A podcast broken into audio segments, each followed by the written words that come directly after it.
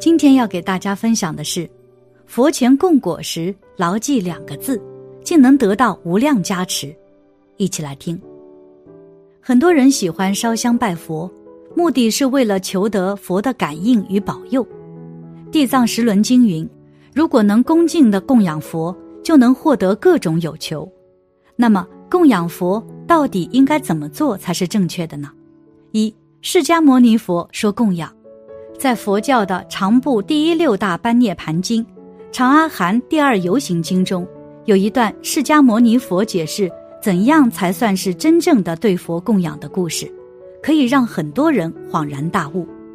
释迦牟尼佛在临近涅盘的时候，来到了摩罗国的居士那城。那时，释迦牟尼佛来到城中的沙罗林时，就不想再走路了，遂选择在林中的双树间涅盘圆寂。释迦牟尼佛要求弟子阿难在双树间为他铺床。释迦牟尼佛头朝北，面向西，双足交叠，保持侧卧。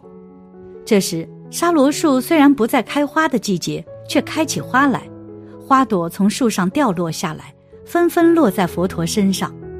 除了沙罗树花外，还有更多的曼陀罗花与旃檀香末从空中飘下，落在佛陀身上。也飘满了附近的地面，空中还响起了无限美妙而奇妙的乐声与歌声。这些奇怪的景象使阿难感到非常震撼，但释迦牟尼佛对阿难解释道：“阿难，这是一些栖居在沙罗树林笃信如来的飞仙天神，以奇异的花来供养我，但这也并不是真正的供养如来。”阿难问道：“那怎样才算是真正的供养如来呢？”释迦牟尼佛回答说：“只有能够受持正法、实践正法、随戒随法而行的人，才算是真正的供养如来。原来，供养如来佛不是供养他多少金钱和物质，而是供养者能够在听闻正法之后，严格要求自己，按照正法法理的要求去归正自己，不断坚持修炼和提高自己的心性，最终达到佛陀要求的境界。”这才是佛最喜悦见到的供养。信佛的朋友们，你们知道如何去拜佛和供养佛了吗？二高僧说供佛因缘。前几天去了一趟寺院，随便购买了一箱苹果带去供佛。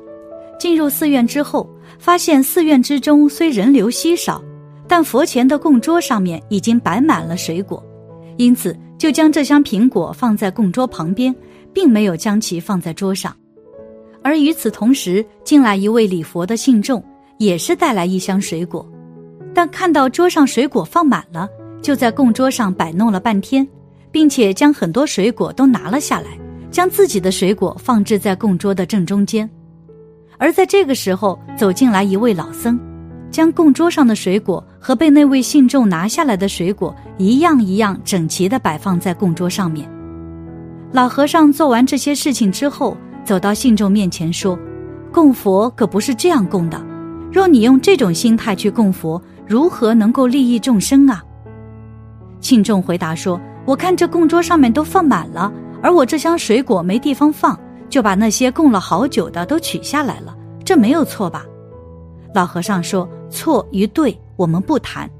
你是如何知道这些水果放置了好久呢？我看你也是刚进来的。”心动回答说：“放上去了就等于供佛了呀，而我刚来，水果还没放上去，这也是说我还没供佛呢。”老和尚说：“供佛的因缘不是放置在何处，也不是一定要放在佛前才算供佛。当供桌满了，放不下了，放在供桌下面一样算是供佛。”老和尚还说：“供佛不是看你物品的多少。”也不是看你有没有将水果放置在供桌上面，而是看你的发心和是否明白这两字。三，供佛最重要的两个字，老和尚所说两字是指哪两个字呢？那就是因果二字。无论在佛前供养的是什么，但必须知道因果二字。若不能明白因果二字的分量，那么就必然会生出自私自利之心，做出如这位信众一样的行为。为了自己不顾他人，佛教讲究因果报应，而佛前供果亦是代表着善果，而这个供果和善果的果字，也是代表着结果和圆满。而在大乘佛教之中，果也代表着修行之人而证悟的果位。如佛教之中最高的果位就是佛国，因此佛前供果也是代表着需时刻提醒自己要精进、要努力、要刻苦，早日能够离苦得乐，证得无上正等正觉。而因果之中的果和佛前供果一样，也是时刻告诫自己不能不信因果。若不能深信因果，那么供果就可能会成为你心中和诸佛菩萨做交易的资本。因此而贪求一些自己想要得到的果报，如富贵、名利、消除业障等等。但这些是求就能求到的吗？并不是。就算你佛前供果再多，也不能错乱因果，得到自己没能种下的果报。如往昔不曾布施，那么也得不到富贵的果报；若往昔没有行持善因，那么也不可能得到善果。因此，若将佛前供养水果，视为与佛交易的资本，那么就大错特错了。因此，无论你在佛前供养的是什么，切记一定要记住“因果”二字，并且做到深信因果。若不能做到，往往就会让自己心生一些错乱因果之事，而这些事情一旦发生，不仅损耗福报，更多的还是害了自己。佛在大乘经上常讲：“万法皆空，因果不空。”所以说。世出世间法都离不开因果，我们在佛前所供的水果和鲜花也具有表法的意义。在佛像前供花，花是代表因，水果是代表果报。供佛的时候，不是把物品放在佛像前就没事了，自己要有正确的存心。为什么万法皆空，因果不空？万法的转变都是讲的因果，果能变成因。因也会变成果，因果是相互转变的。从这个角度讲，佛前所供养的花果也代表着无量无边的变化，这才是事实的真相。所以说因果不空。世间人常讲，开花结果，果熟蒂落，花是因，果在后面，因缘具足，果熟蒂落，果报就现前。因果报应这四个字，人们常常脱口而出。但是在日常的生活行为中，还是不断的造恶因，根本没有起到真正的作用。花代表美好的善因，同时也是学佛必须要修习的。在大乘佛法里面，花就代表六度波罗蜜，即布施、持戒、忍辱、精进、禅定、般若，我们称之为六度之花。有了这六度之花，就能收获圆满的果报。根据自己修行功夫的深浅，可以获得相应的果报，最终的目标就是圆成佛道。所以说，佛前供水果，不单单要记住因果二字，更重要是要牢记圆成佛道这四个字。圆成佛道之后是一种什么样的境界？在华严经中讲到：“奇哉奇哉，一切众生兼具如来智慧德相，只因妄想执着而不正得。”这句经文就是佛陀在菩提树夜睹明心悟道之后说出的宇宙人生真相。